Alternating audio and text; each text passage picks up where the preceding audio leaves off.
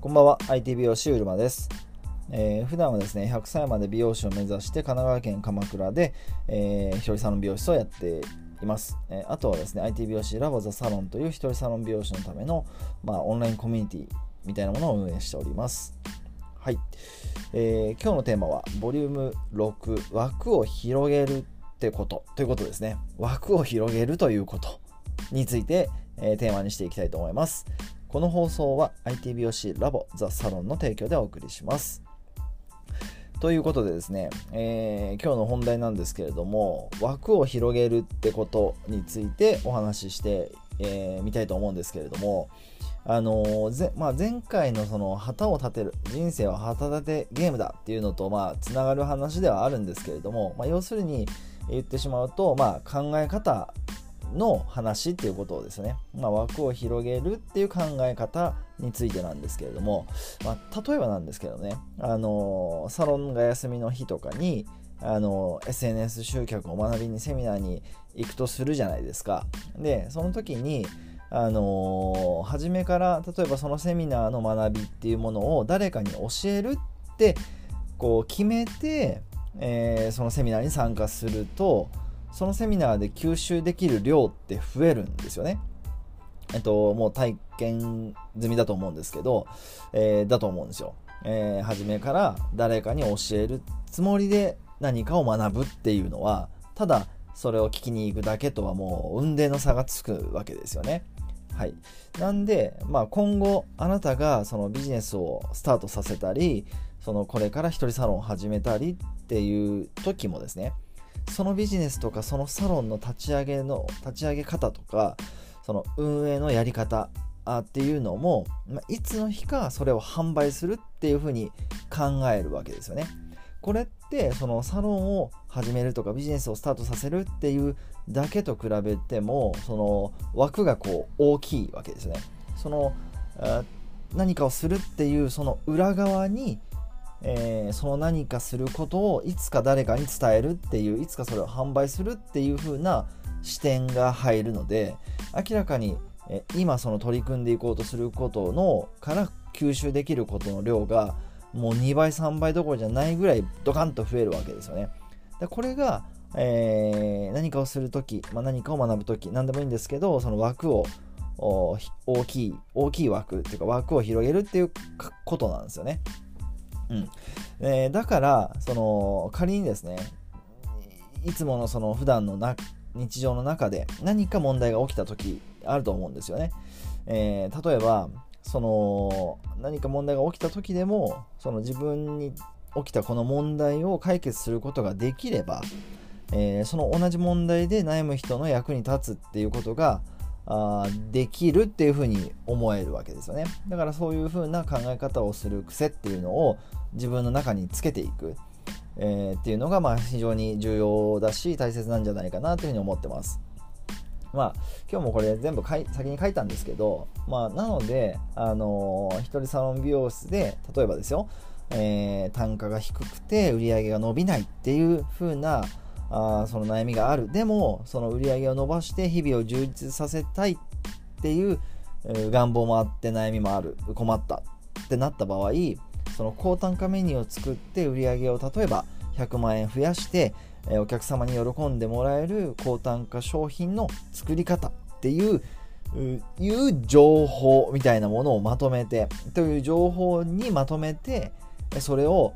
例えばそれが必要な人に販売するっていうふうに考えるんですよね。そうするとその枠を一つ大きくして考えるっていうイメージですね。そうするとその今自分が取り組むっていうこと高単価メニューを作って例えばそれをその価値をお客様に伝えてそれを販売していくっていう実践の中から学べることの量っていうのがもうガツンと本当に増えていくわけですよね。だから要するに全ては考え方なのでその今よりも大きな枠で考えることができるようになるっていうことが、えーえーなんていうかな自分がイメージなんですけどね。自分が立てた旗の旗に自分が立てたまあ昨日って言っちゃうとあれですけどね。昨日の放送で。失礼しました。言った旗自分で立てた人生の旗立てゲームで立てた旗に要は最短でいける、方法でもあるわけですよね。なんですけどなんですけれどもその果てあの果てたって言っちゃったんですね。立てた立てた旗を目指して、えー、今いる地点からその1本目の旗に直線で行くっていうのは結構至難の技なわけですよ。すいません。なぜかというと、えー、その旗今の自分と立てた旗の間には誘惑が鬼のようにあるしそこに行くまでにそこに目指して進んでてもずっとその旗をみんな見てないわけだからそうすると、えー、いつの間にかそれてっちゃってて、えー、違ったところに行っちゃってる。可能性があるわけですね、うん。まあ、図にも書いたんで図の黄色い線のことを言ってます。そう。だから、えー、難しいわけなんですよ。これ理由はさっき言っちゃったんですけど旗が1本だからですね、うん、そこを目指してでもそうやってそれてっちゃうっていうことですよ。そんな時に旗を立てた山が山に旗を1本目立てました。あ立てたその山の向こう側にももう1本でっかい旗を立てるわけですよね。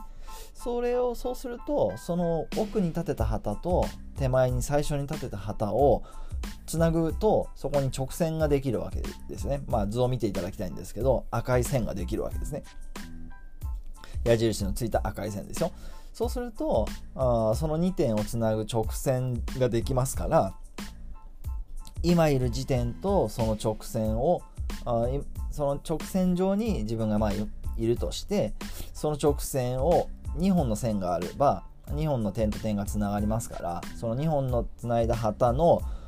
と今いる自分をまあつなぐその直線赤い線を進んでいくことができるようになると。いうことなんですよね。だから結局1本目に立てた旗に、まあ、最短でいくことができるという考え方というか感覚というかイメージですね。ということでこれがその枠を広げて考えるということの、まあ、パワーという書いちゃいましたけど意味というか方法というか技というかあ考え方っていうことですよね。はい非常におすすめですので是非えー、やってみてくださいっていうのがいいのかもしれませんけれども、ぜひ、えー、僕自身もやってる方法なのでおすすめです。ということで、ちょっと話長くなりましたので、まとめます。えー、えー、枠を広げるっていうことというテーマでお話ししてみましたけれども、えー、1本目に立てた旗ではなくその奥にもう1本旗を立てる。そうするとそこと1本目と奥に立てた旗が直線になる。その直線を今